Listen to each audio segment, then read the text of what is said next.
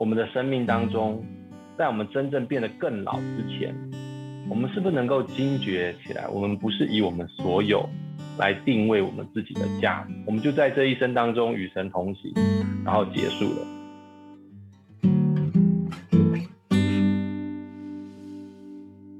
好，欢迎来到教会青年的思考健身房，我是毛叔，今天为您邀请到豆叔，豆豆叔叔啊。你跟大家打个招呼吗？好，大家好，呃，你们对可以叫我毛叔，坚持让我变豆叔，那我就是豆叔了，这样。你大家好，很高兴有跟机会跟大家一起聊。对，豆叔呢是对我们孩子都认识的，因为我孩子知道我要跟豆叔这个聊 podcast，他就担心说，因为他说爸爸每次跟豆豆叔叔聊天就变得很幼稚哈。那希望今天的这个 今天的品质不会让大家有觉得突然下降的这种。对啊，我还很努力的推荐他们看少林足球。哎，豆叔要不要先自我介绍一下？就是哦，对哦，我是豆豆叔。那我在台湾的一个基督教的机构里面工作，然后做行政，很开心跟大家今天有机会一起来聊。变老的这个主题，那样聊如云的这本书。对，我们今天要聊的这本书叫《与岁月和好》哈，如云谈变老这件事。对，真的很奇怪啊，因为当初问豆豆叔叔的时候，就觉得他想要谈这一本，然后哎、欸，他还年年纪比我轻哎，虽然看起来比较操劳，可是对啊 是什么原因让你会想要谈变老这个这么？这么奇怪的主题，对不对？你都还不到四十啊！我觉得，我觉得变变老可能是在我的生命过程当中遇到了一些呃长辈，或是遇到一些生死的话题，所以让我会更多的去思考，当有一天如果变老的时候，我会是什么样的一个状态？那必须也说了，就是。我们在华人台湾的教会里面，其实对于变老的教导跟提醒其实是很少的，嗯，所以基本上，特别在我们华人社会，基本上也很避讳去谈到变老。你有时候会想一想，大家谈死亡，好像比谈变老还更勇敢一点。谈死亡的话题很多，嗯，对不对？你你有看到什么生死学？稍微稍微 多一点啊，对，稍微多一点嘛。那在在基督教会稍微多一点啊，但是你说死亡这个话题，其实。在整个台湾社会里面，不各个宗教去谈论死亡，他都会比较勇敢的去谈论。但你说谈到变老这个很直接的主题的时候，其实不会有太多的人去谈到一个变老的人，一个人在变老的过程当中，他可以以什么样的样貌去过每一天的生活。对对啊，一谈到变老，或是谈到老人，可能就是呃老人社区活动啊，老人福利关怀啊。老人社会救助啊，或者长照中心啊，或是很多卖保险就会说，哎、欸，那你六十五岁退休之后，你觉得你几岁会死掉啊？就告就告诉你现在要存多少钱，让你老的时候可以有好的生活这样。但大概都这个方向。是，嗯，对，所以整个社会不讨论这个死亡的问题，其实也在抗拒变老，因为实际上你看到人家说，哎、欸，你变老了，你这是一种不不敬嘛，对不对？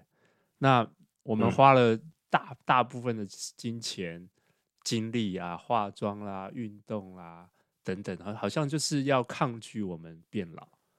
所以这个、嗯、这个话题本来就是一个呀，整个社会就不太愿意去面对的一个话题。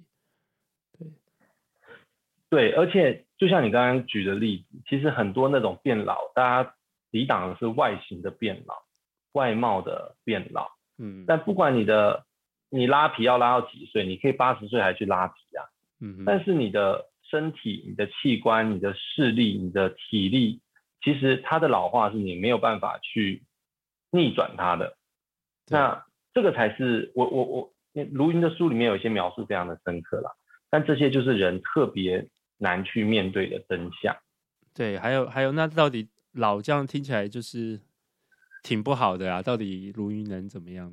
能够与岁月和好。我觉得卢云在这本书里面一开始他给了一个意象，他的序文里面提到一个马车的轮子。那他有放一个照片，书里面有个照片啊，我不知道这书这个照片是原书的照片还是什么的。对，那个之前在校园工作过的毛叔可以跟大家讲一下，这个轮子到底是不是原英文书的照片？好，这不重要，重点是这个马车的轮子的意象，如云让我们理解到，就是一个啊旧的马车的轮子被放在路边，感觉好像已经不被用了，感觉已经被遗忘了。但是这个马车的轮子就像这个世界展示一个状态，就是它可以充满十足的信心，说：“我就是这样，我就是如此。”就是这个马车的轮子可能耗尽了他一生，然后有身上很多伤痕，然后最后被人家认为没有用了，从马车上面被卸下来，被放在路边。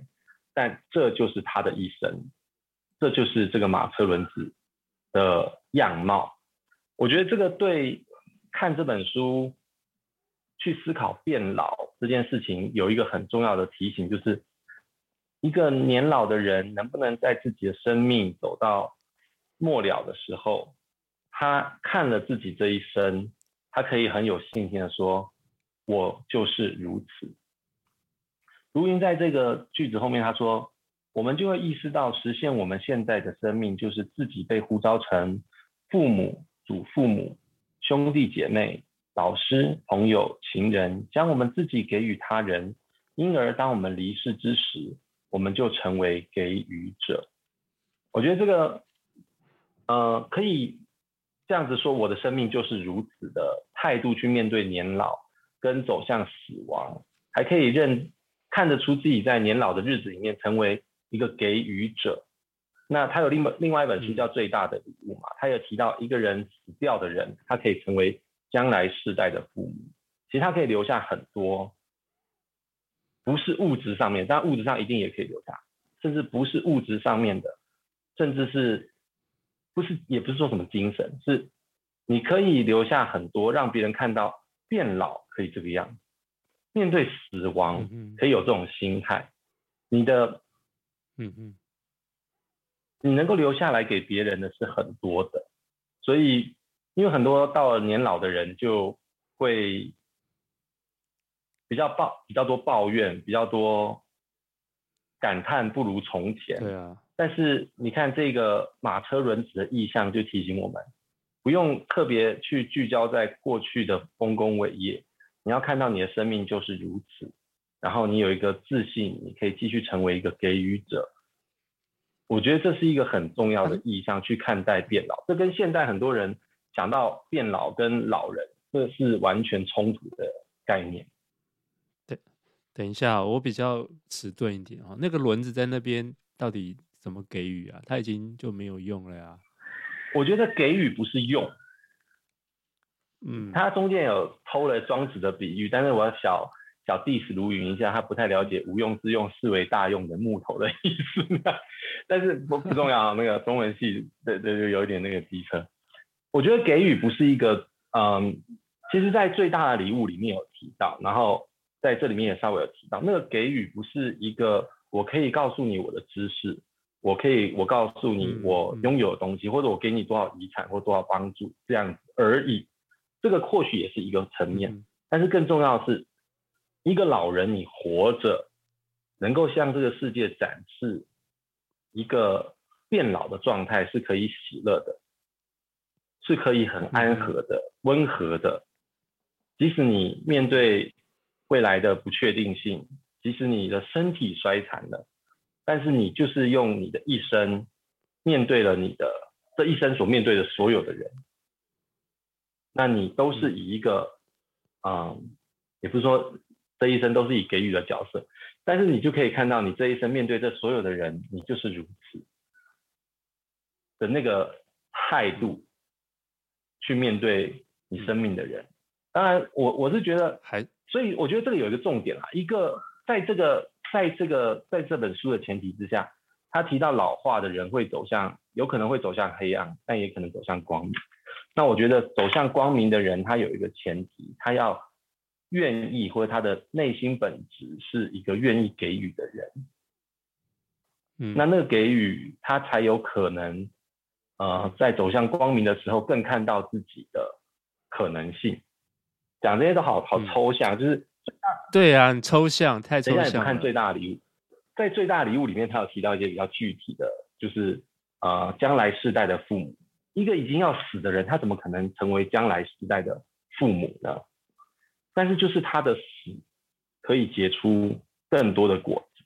讲白了，就是我举我的例子，我在卢园书里面我看了，我就明白了，嗯、在我生命当中遇到那些有一些将死之人，或是嗯已死之人，他们留下来的死前的他们对生命的挣扎，不管是好的坏的。他们对神的回应，他们面对自己一天一天的衰老，要与所爱的丈夫妻子离世，他们的态度，他们所留下来的，就是他能给予后代的人面对死亡、面对变老很具体的帮助。举例，我一个非常敬爱的牧者，那他也很疼爱我。那这个老师母过世的时候。他们其实老师母牧师大概也才六十几岁，很年轻呀。那师母生病就走了，走了之后呢，他走之前抓着老牧师的手，因为他知道老牧师是一个非常爱他、非常冲动的男人，他就抓着他的手说：“嗯哼，你要乖乖的哦，不可以乱来哦，不然你不小心你就见不到我喽。”那后来我在跟这个老牧师相处的时候，他说。我每次都会想到你那个老师，你提醒我的话。他说我有两三次真的受不了了，觉得太想他，太孤单了，我就想去冲冲到路上被车撞。但是他自己就几句话就提醒了我，就乖乖的哦，上帝没让你走，不要自己乱跑哦。我觉得这个你可以说这个老师母对于他的先生留下了这样的一句话，那你也必须说这个故事里面。这个老师母跟跟这个老牧师对我来说，他们正给予我一个面对死亡跟面对亲人离世、所爱的人离世的一个很明显的一个，你不能说榜样或典范，没有，就是一个图像。他告诉我，痛是有多痛。那一个人在死之前，居然可以这么有智慧的阻止另外一个人做傻事。那我觉得这些关系跟这些故事，其实我觉得就是卢云在最大礼物里面说的，就是将来世代的父母。简单来说，你的死，你你在死之前跟别人的相处，或是你这一生给别人跟跟别人的相处所留下来的，其实就是你可以结出的果。嗯，这样有比较具体一点吗，毛师？嗯，可以再具体点。不过我们希望我们一边聊就会更具体哈。这个我现在有两个问题哈，一个就是说，你现在一直讲到将死嘛，那我觉得我现在还还可以，也没有离死还应该还有一段距离，除非碰到什么意外哈。对，接下来还要去跑步啊什么围三铁。那对对对，那到底这些东西要怎么看呢？另外就是说，呀，呃。刚才讲到那种好像你存在本身，而不是说你你好像要什么作用啊，嗯、就是你存在本身就是一个礼物这样的概念哦。嗯、那我觉得他在书里头也有谈到这种，好像可能我们比较少这样的经验，就是说，包括我们自己看到长辈，他就是嗯、呃，他会想要跟你强调他的丰功伟业啦，嗯、然后对我之前。去一个教会分享，常常他那里头很多的老老老年人，我里面大概是最年轻，然后有一个老奶奶，她很好啊，看到我就觉得哎、欸、很年轻啊，然后我讲到完，她就会塞塞一些钱给我，这样子、嗯、塞一些奉献给我。哪一家教会啊？介绍。但 是不行，对，但是后来，但他就会呃，就是几个长辈就会让让我觉得说，哎、欸，他。刻意要告诉我他是什么什么，嗯，学校的校长，嗯嗯、哦，哦，或是哦，另外一个就是送送我一个他的讲道集，表示说，哎，他其实曾经也是有这么多。他觉得你讲不好，有可能是啊，是啊。后来那个送我讲道集的就，就在在我一边讲，他就一边呛我，在台下呛我。对对，所以所以我就说，嗯，他就谈到这种存有，嗯、他说人的存有隶属于他的所有。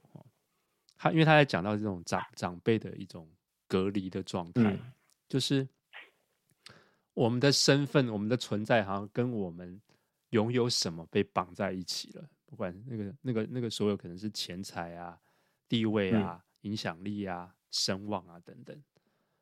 对，嗯，所以呀，就是需要一些比较具体的那个例子或是图像，让我们可以知道说，哦，其实。哎，有些人有一些长辈是真的不一样，而且他就就真的那个存在就成为一个礼物这样子。我我觉得在我们生活当中，应该可以想到很多可怕的长辈，或是不用他，他我可能不用让我们觉得可怕，但是就像你刚刚说的，他们会强调他们的丰功伟业的这样的人，这样。嗯，那这样的人在卢云的书里面提到。就是非常有可能走向，就是他们是非常有潜力走向黑暗，然后永不回头的。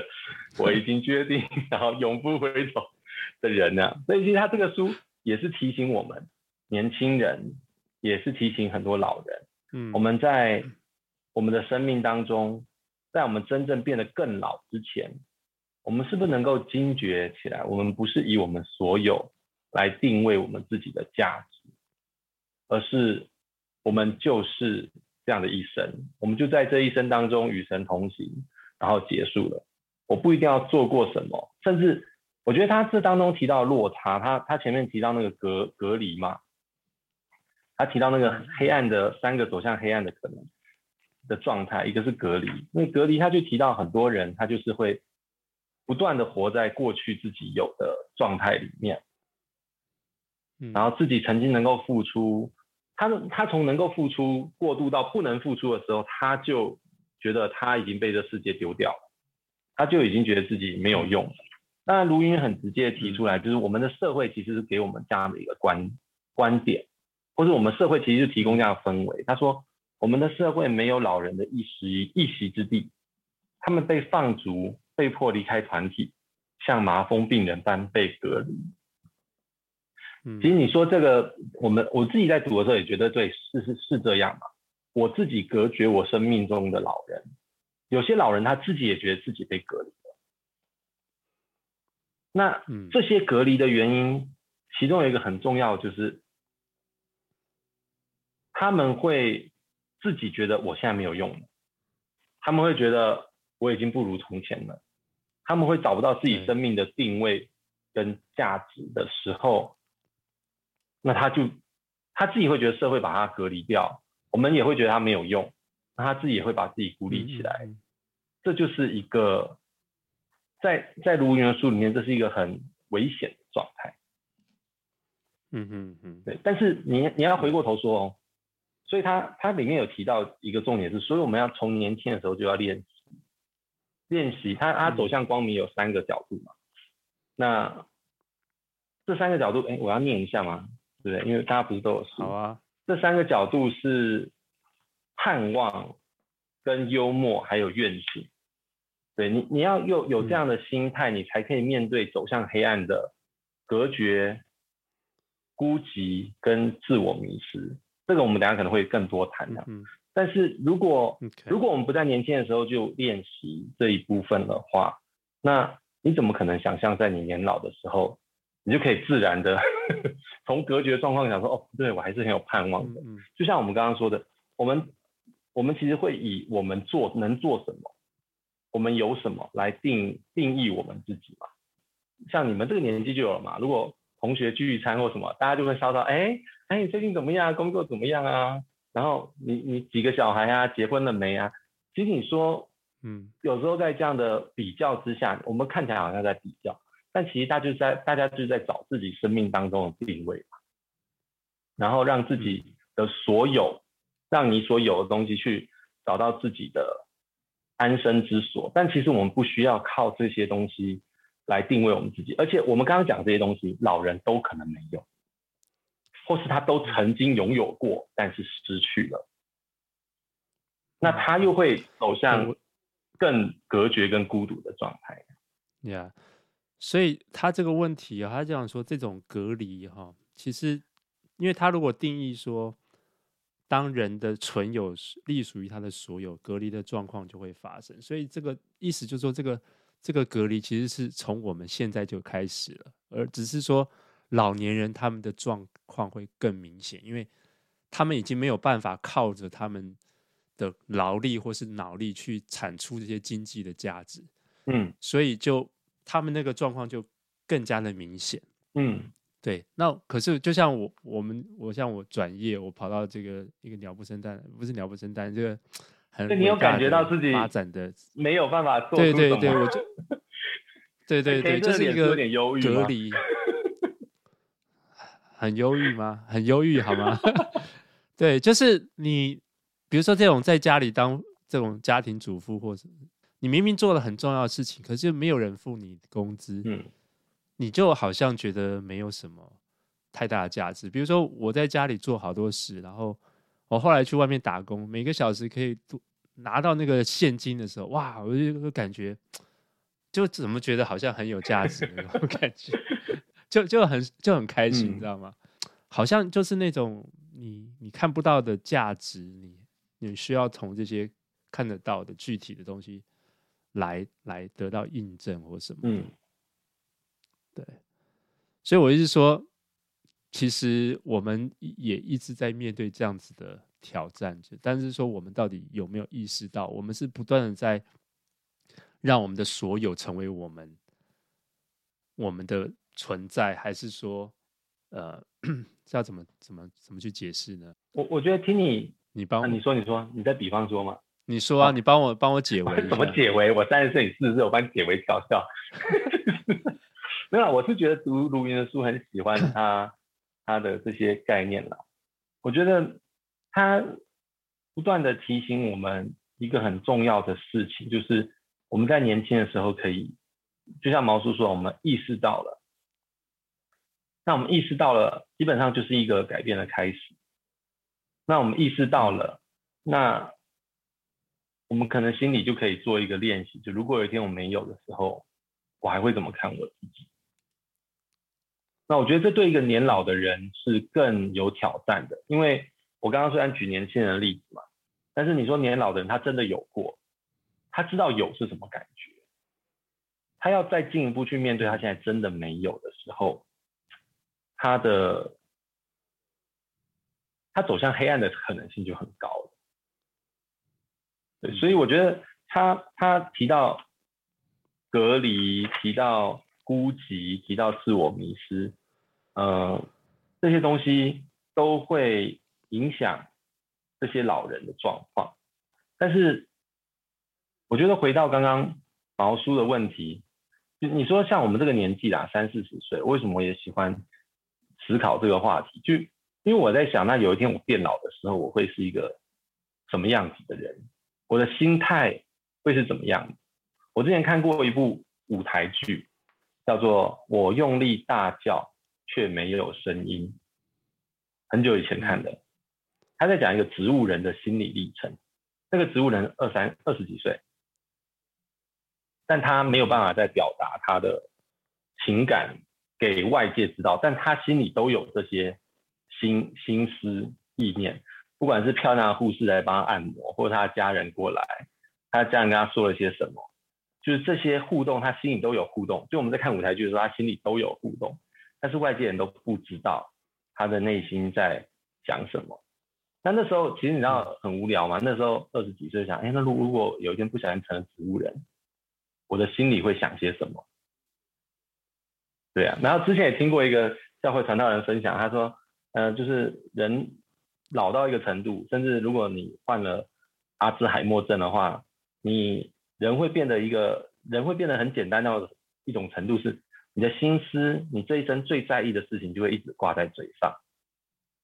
我就想到我之前遇过，我们家里有一个阿兹海默症的老奶奶呀，我曾经有一段时间照顾她，是我爸妈照顾她，我没有照顾她，然后跟她住在一起。她每一天早上起来，第一个想到是谁偷了我的钱。然后他他他有个口袋，他胸口他穿衣服胸口总是有个口袋，他就摸，哎，里面钱没有了，里面没有了其实他可能昨天晚上把它拿起来放了，或是或者怎么样，嗯、但他就是谁偷了我的钱，谁偷了我的钱呀？对，就你知道这个意象，或是呃这些故事，就让我很惊觉去思考，当我年老的时候，我的脑袋里面到底只还剩下什么？然后我的心思在意的会是什么？甚至当我在病痛的时候，在我不能够像过去一样这么，怎么说，像一个四肢健壮的人去去讲话、去表达、去跟别人互动的时候，我的心思会走到什么样的一个状态？对啊，我必须讲另外一个朋友的家长的故事。我朋友他妈妈过世了嘛，那过世应该还蛮年轻的，大概五六十岁吧。但是就生了很严重的病，那在他病痛最末期的时候，在病房里面，就是我朋友想到我他的妈妈的时候，就说他妈妈在病房里面的时候呢，就是很痛嘛，所以每天晚上啊，每天都有护士进来，就是说阿姨今天还好吗？那这个这个这个妈妈就会说，哦，感谢主，主的恩典够我用，这是他最直觉的回答。其实他痛死了。但是他直觉的回答是这个。嗯、那过一阵子，护士又来，又会说：“阿姨，你还好吗？今天还好吗？”他就说：“感谢主，主的恩典够我用。”就这样一天一天一天一天，直到有一天护士进来，就直接问他说：“阿姨，主的恩典今天够用吗？”他说：“哦，感谢主，主的恩典够我用。”我比如说我的朋友的妈妈，她在最后面，她的记忆也是非常跳跃的，然后是非常片段的。嗯，她我朋友他爸爸煮饭给自己的老婆吃嘛，然后我朋友的妈妈她会吃饭吃一半对自己老公说：“今天的厨师煮的真好吃。”对，你知道那个 那个是我要我要特别强调是她的记忆已经有一点模糊了，或是非常跳跃。嗯嗯，但他的人的本质最后剩下的是主的恩典够我用。嗯，你你知道这我必须说啦，这些人他们所呈现出来的状态。就是一个给予的东西，让我们这些听到这些故事的人，看到这些濒死或是疾病或是年老之人，他们所呈现出来的样貌，他们就是正在给予我们，他们怎么面对死亡，他们怎么变老，他们怎么身处在疾病当中的一个很好的礼物。嗯，对，所以。如云在书里面就提到嘛，你我们要注意我们身边那些身怀神秘礼物的老人，去接近他们。嗯嗯嗯，我们必须说，可能这个世界这个世代真的在走向黑暗的老人真的很多，甚至我们我们也是走向黑暗的年轻人。但是要怎么样学习走向光明，就是去接近那些正在走向光明的老人，或是我们在年轻的时候学习从黑暗走向光明。我讲的这不是从。从罪恶走向耶稣，请你看书。我讲的是书里面黑暗到光明。嗯嗯对，是呀，就不是随便讲一下说信耶稣就 OK 了这样哈。对啊，刚刚我讲的这些例子都是基督徒啊，嗯、哪一个听起来很 OK？哦，那个钱的不是啊，但你很难讲，很难讲说那个哪一个基督徒老人家不会每天想的都是钱啊，对不对？搞不好我就是啊，嗯、毛叔或许也是啊。不过你你刚刚这两个对比就很强烈哈，嗯、一个就是他他尽管他已经意识没有很清楚，但他展现出来就是神的恩典够我用这样子。嗯、但另外一个就是觉得我我东西被偷了，我我我还是我是一个被人家掠夺的人。对，啊，对我觉得呀，我我是很幸运，身边也有我的奶奶，也是让我觉得是。这样身怀神秘礼物的一个老人啊，那她过世了，但是就是说她的样貌，她为我们祷告，或是我们碰到问题，哦，就是会想找她祷告。那她那样子一种方，就是那种姿态，或是那种存在，就让我们很有很有安全感。嗯，就是哎，对，尽管他背，他最后真的也是很很辛苦，对吧？嗯，对呀，所以呀，但是嗯。那有没有什么比较具体的方式？我们刚刚讲到这种黑暗的状态，然后呀，一种好像隔离啊。那他其实也谈到一些，包括我们自我封闭，我们很呃很喜欢落入一种过去旧的思考跟行为模式，让我们感到安全、受到保护。对，因为我们不想要碰触新的东西啦，因为在接触新的东西，就代表我我我不会啦，然后不想要新的挑战。哦，好像这这也是一种自我保护的方式。嗯，那那有没有什么东西可以帮助我们更多往光明的方式去去走？我觉得，我觉得，呃，黑暗的部分，希望读者有兴趣，呃，听众有兴趣可以去看，因为这本书实在很薄。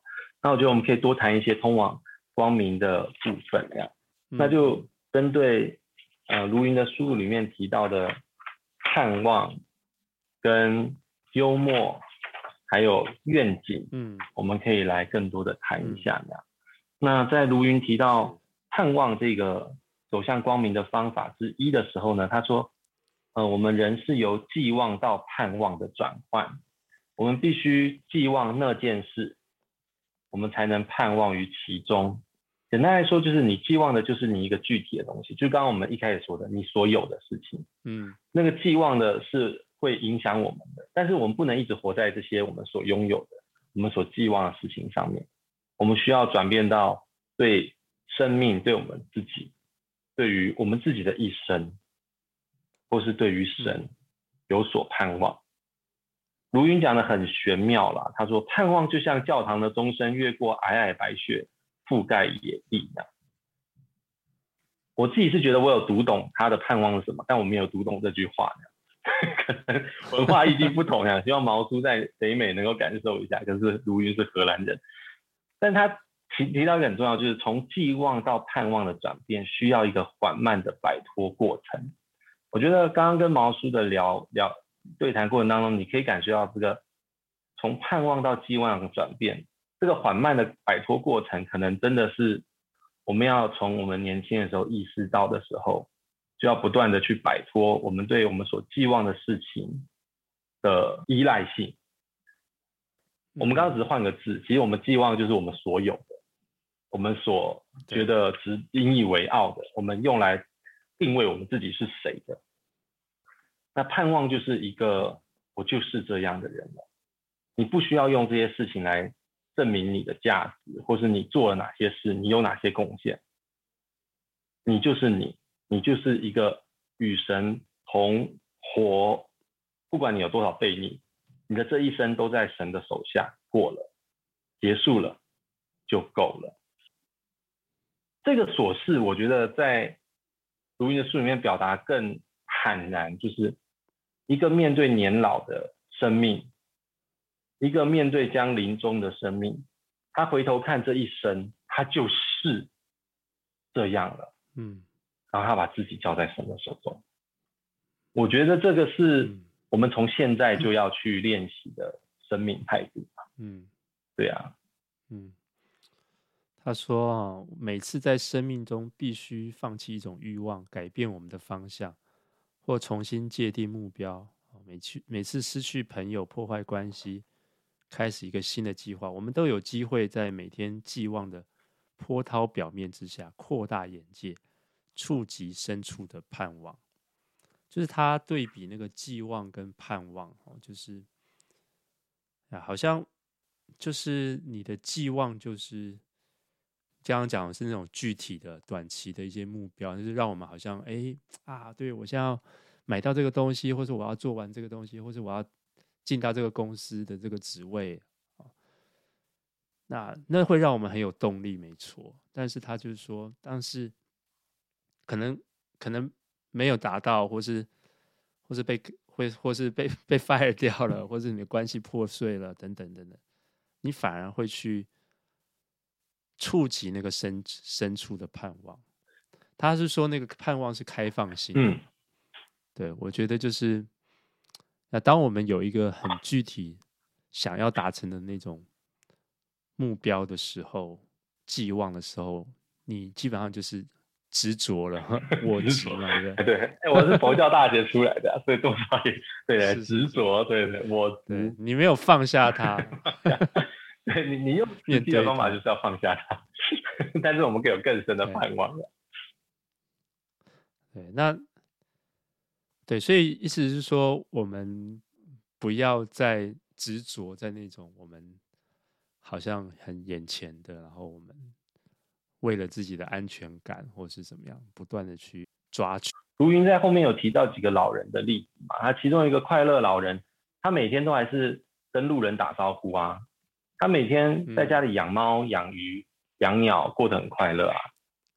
那他可能也觉得养猫养鸟，他跟猫跟鸟生活在一起很开心，但是这就是他，这就是他，他不会觉得哦，我这三只猫就是我活着的意义了，这五条鱼，这是我活着的意义了。没有，他去。我觉得他给我们一个想象，就是你年老的时候，你的生命还是可以很享受的，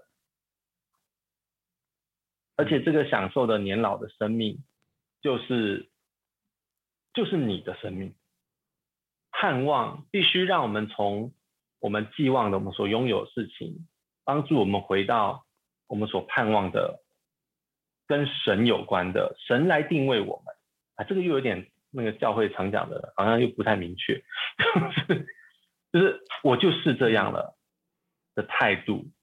好，反正他的他的东西，我们也没办法讲的很清楚。那我们来谈谈幽默好了，幽默可能稍微具体一点。我觉得幽幽默，我觉得你在卢云的笔下啦，你有盼望的人，你对生命就有机会幽默。嗯，如果你是一个在乎你所拥有多少，然后用这个判断你自己价值的人，你怎么可能在你可以活蹦乱跳到突然变成你坐轮椅的时候，你还有幽默感去看待我现在是一个坐轮椅的状态？有什么好玩的吗？有什么好笑的事情吗？有什么可以跟别人分享的吗？有什么让我可以幽默的事情？没有，我们我们失去了我们所拥有的东西，我们就失去了幽默感。但是如果你在他所提的这样的盼望的前提下面学习走向光明的时候，其实你就更有机会在你年老的生活当中过着有幽默感的幸福的人生。对啊，嗯，你有没有一些？我觉得华人社会好像比较没有这种幽默感的，嗯。不太、不太、不太是这样的一种文化背景哈，大家就很很认真、很勤劳、很勤奋，要得到某个目标，然后呀，也对，所以你有没有一种这种幽默感的这种具体的例子？我我我我是听过一个故事啦，但那个人应该也不算老吧，但是他讲这话的时候应该五十几、六十而已吧。我听过一个故事，我我是第一次感受到。幽默感这三个字那么那么具体有冲击性的，就是一个呃宣教士在宣教工厂上面，那他的宣教工厂就是会有很多极端的武装组织跟宗教组织，他们各自从美国、俄罗斯各种地方买到的军火，他们就互打这样。那这个这个宣教士他们是做医疗的，所以他们很希望在当地成立一个呃相对有规模而且好的机械设备可以。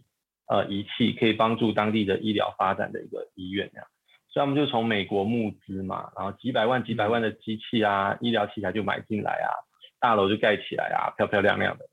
谁知道刚盖完没多久呢？嗯，他们民兵们彼此之间又打起来了这样。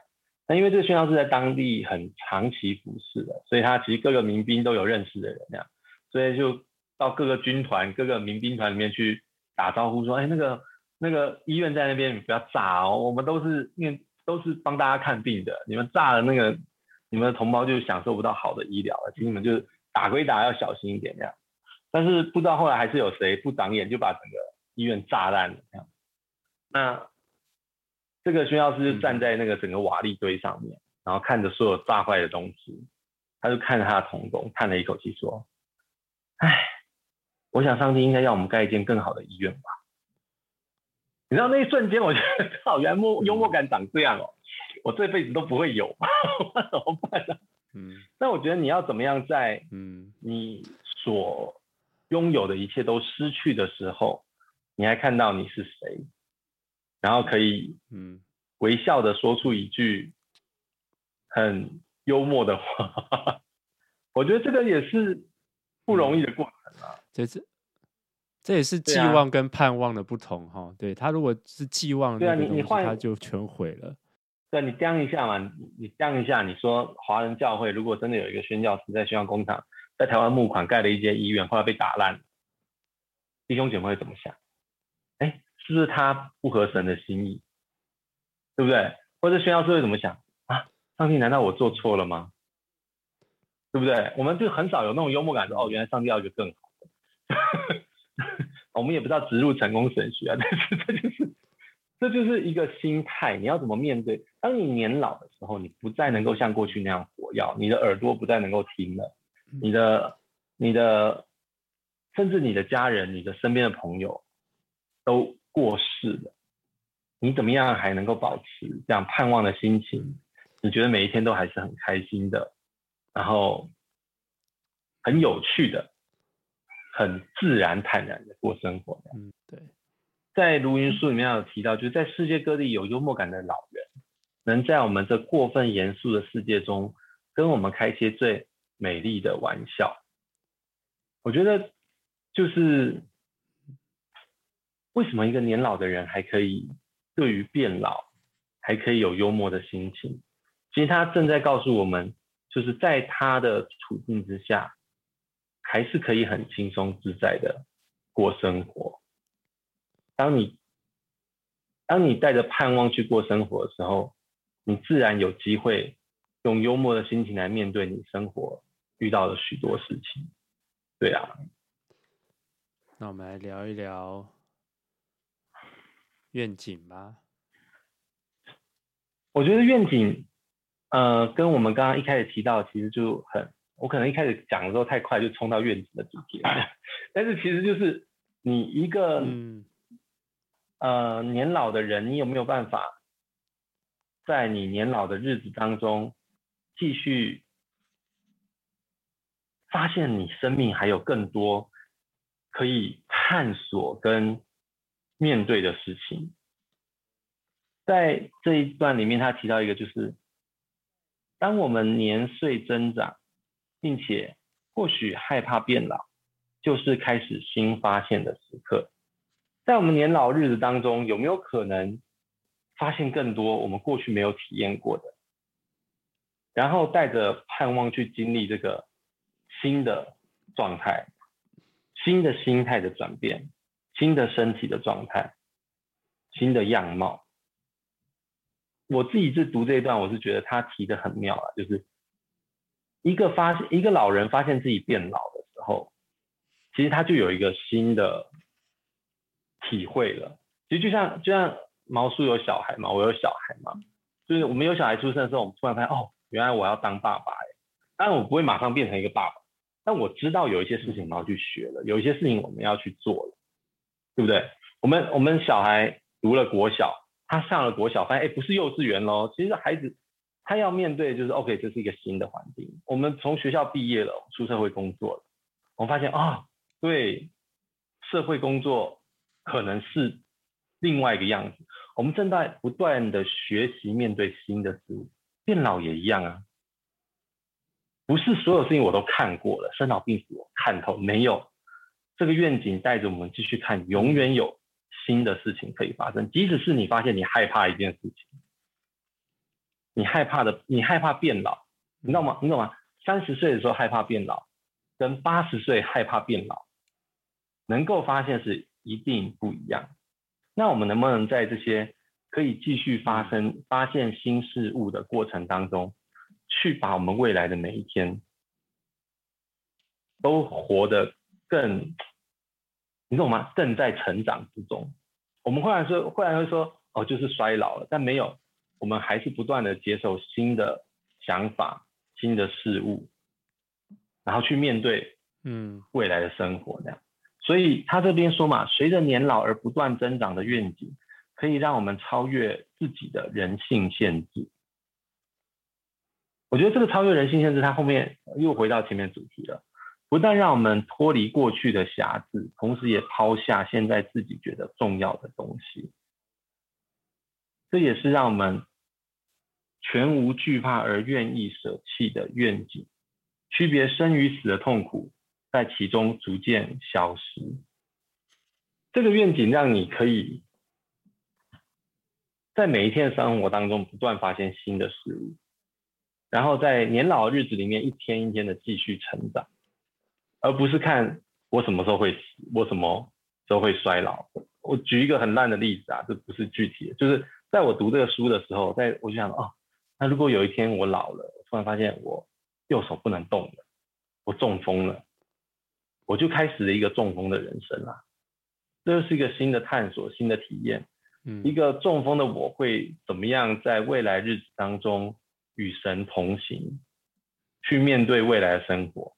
中风的我还有办法像现在这么觉得上帝爱我吗？中风的我 还有办法？还还还可以疯疯癫癫的吗？对呀，还是就开始骂脏话过人生的这样？对啊。那如果中风到后来瘫痪躺在那边？是是，后来又变成进一步植物人。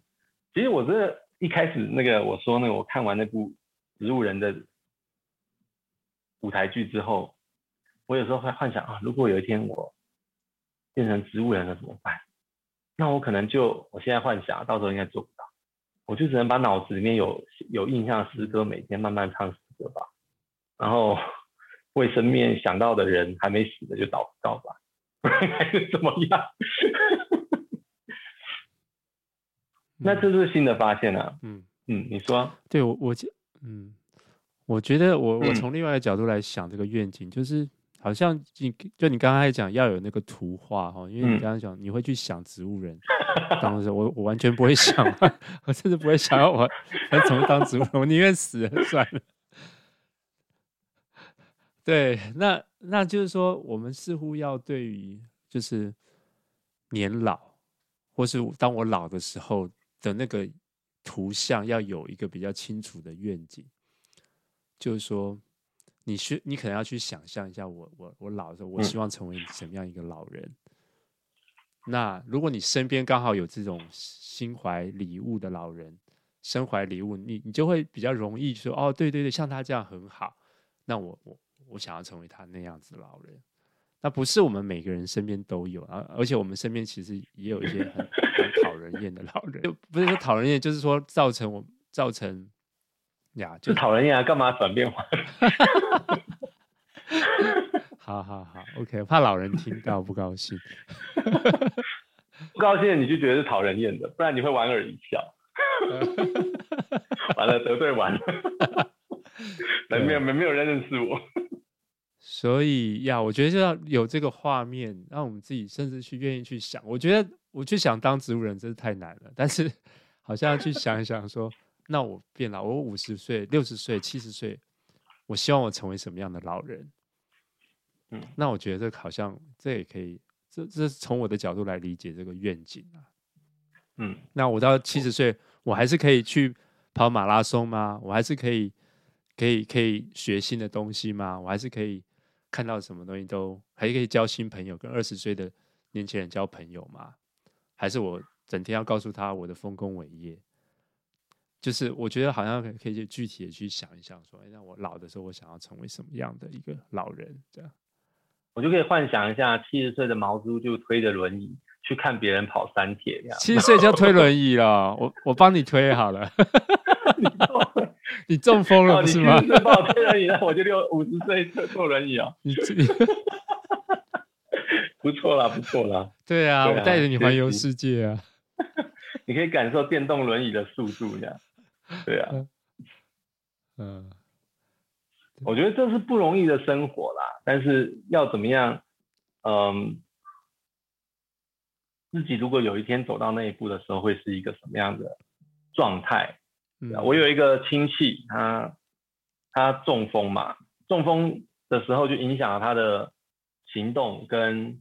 重点影响最大的是语言神经，所以他之后有一阵好一阵不能讲话呀，就只能 you you you 这样子指示别人那样。那当他好不容易终于能够讲话的时候，他第一个讲的字，你知道是什么吗？干！他气了好久了耶，人家都他可能憋了两年，终于发出了这个音呢。这就是这是语言上的突破了。就是我朋友在说语言治疗的。其实我曾经有讲过，啊啊，不要乱扯。然后对 我曾经想过介绍我做语言治疗朋友给我这个长辈那样，但我怕他语言治疗好了之后，他骂人骂的更难听，会让我的阿姨很辛苦，所以就算了。嗯。啊，我觉得回到这边啦，卢云想，卢云自己也想到，他在荷兰的祖母的时候，他也举出一个啊、呃，身怀神秘礼物老人的一个样貌。他说：“当我想到他的时候，我不会觉得忧伤或沮丧，反倒在脑海中会浮现出温暖的微笑。我仿佛看到他美丽的白发和瘦小的脸庞，每次亲吻我都留下温柔的感觉。我想到他坐在安乐椅上，专注倾听我所诉说的一切故事。我说到爸妈和兄弟姐妹，读书和受圣职，还有我的计划和盼望。我知道他总是站在我的立场。”当我抱怨老师，他会让我觉得自己是对的。当讲到我必须要长途旅行，他会说：“哎呀，可怜的孩子。”当我告诉他忙得要死，他就会对任何一个应该为此负责的人生气。不论我说什么，他都认真的听。然后卢云后来提到了这个老人年老的时候，他就说，他坐在那个老人坐在他面前，说。我打呃，因为你做的很好，所以我打算在世界上多留一会儿，好为你们这些儿孙辈多念一些玫瑰经，这样就可以让我很忙碌。因为你知道我儿孙满堂，你可以讲说换个这是天主教的神父写的啊，你可以换个基督教术语，一个老人看到他的孩子嘛就很开心，他希望自己能够多活一点。为什么？因为他要继续为他的孩子们祷告，嗯，为他的儿孙们祷告。你不觉得就是一个很美的画面嘛？卢云想到他的这个祖母的时候，就像毛叔讲到他的祖母的时候，他不会觉得忧伤或沮丧，反而出现温暖的微笑。嗯嗯。有时候反过来想，就像也问一下听众朋友，你觉得你老的时候，你们教会的年轻人想到你，或是你身边的朋友想到你，他心中会浮现出温暖的微笑吗？我相信我朋友应该。浮现应该是《三字经》吧，说话乱七八糟的内容，对啊，对不对？那毛叔，你有想过你老的时候，别人想到你啊？你老的时候，你儿子想到你的时候会怎么样？应该问一下你儿子吧。对啊，不要再念了，是不是？好啦，我们今天其实没有聊掉那个后半部，其实我们今天才嗯。一部，他后半部在讲如何关顾老人。关顾，对，嗯。不过，因为我们觉得应该是像我们这个年纪，然后我们针对的听众青年嘛，我觉得我们先从第一步，第一步这个和好如果没做的话，其实我们也基本上很难关顾。嗯，对，因为我们心里就带了一种偏见嘛，对不对？就觉得年老是一种不好的。嗯嗯。我我觉得你刚刚讲那个心理带一个偏见，我要补充一个，他这边讲隔绝的时候，隔离的时候很重要的点。他说，我觉得我看，呃，听众朋友你一定要去看这本书，因为他把那个走向黑暗的那个老化的那个写得太具体了那样，年轻人一定可以体会那样。那他提到第一个走向黑暗的隔离的时候，他就提到不只是老人自己会隔离，他说常常在不易察觉的形式发生这个状况，比如说。孩子写一封问候的信给祖父，但他们只是写他们认为祖父想听的话。年轻人拜访老年人，但很少让他们参与自己的生活，因为他们不想让老人受到伤害、惊吓或难过。争议避免了，但真相隐藏了，并且许多人性真实都被排除。这些事情都发生，都始于一些善意的做法。想要提供年老的父母、伯伯、阿姨或者朋友一段安详的晚年，但事实上他们的生活不再像一般人，更空虚、更不真实。不论是有意或无意，他们被迫进入选择性的沟通牢笼，使他们不能如实看见、如实明白、如实解读他们所在的世界。其实这个隔绝有时候是一种爱心跟关心，对于我们的长辈的互动。其实我们无意间把它隔离开来了，嗯、我读完这段话之后，我在下面就默默想说，其实老人知道事实不是如此。但我们在台湾听过多少故事，就是呃小孩过世了，但可能要过年的时候，嗯、老老奶奶才发现哈他走了，因为他没回来过年。有些故事更厉害，可以三年之后 老奶奶才发现他没有回来过年。其实在，在在谈到死亡，如音在谈到死亡的时候，也是也有提到，我们面对将死的人、生病的人，我有时候我们希望隐瞒病情，但其实你不知道，当你告诉他真实的病情的时候，当他知道自己可能将死的时候，你不知道他会给你什么样的礼物。嗯。就是当他真的知道自己要死，他可以面对的那个态度，他心境的转换，他怎么样面对自己能够回到主面前，他怎么样可以最后跟神说：“我将我的灵魂交在你手中了”的这样的一个状态，是我们如果我们从头骗到尾，他可能真的 突然有一天昏厥，然后就醒不过来，然后就走了，我们是永远看不到这个老人将这样礼物给予我们的机会。嗯，对啊，所以只是。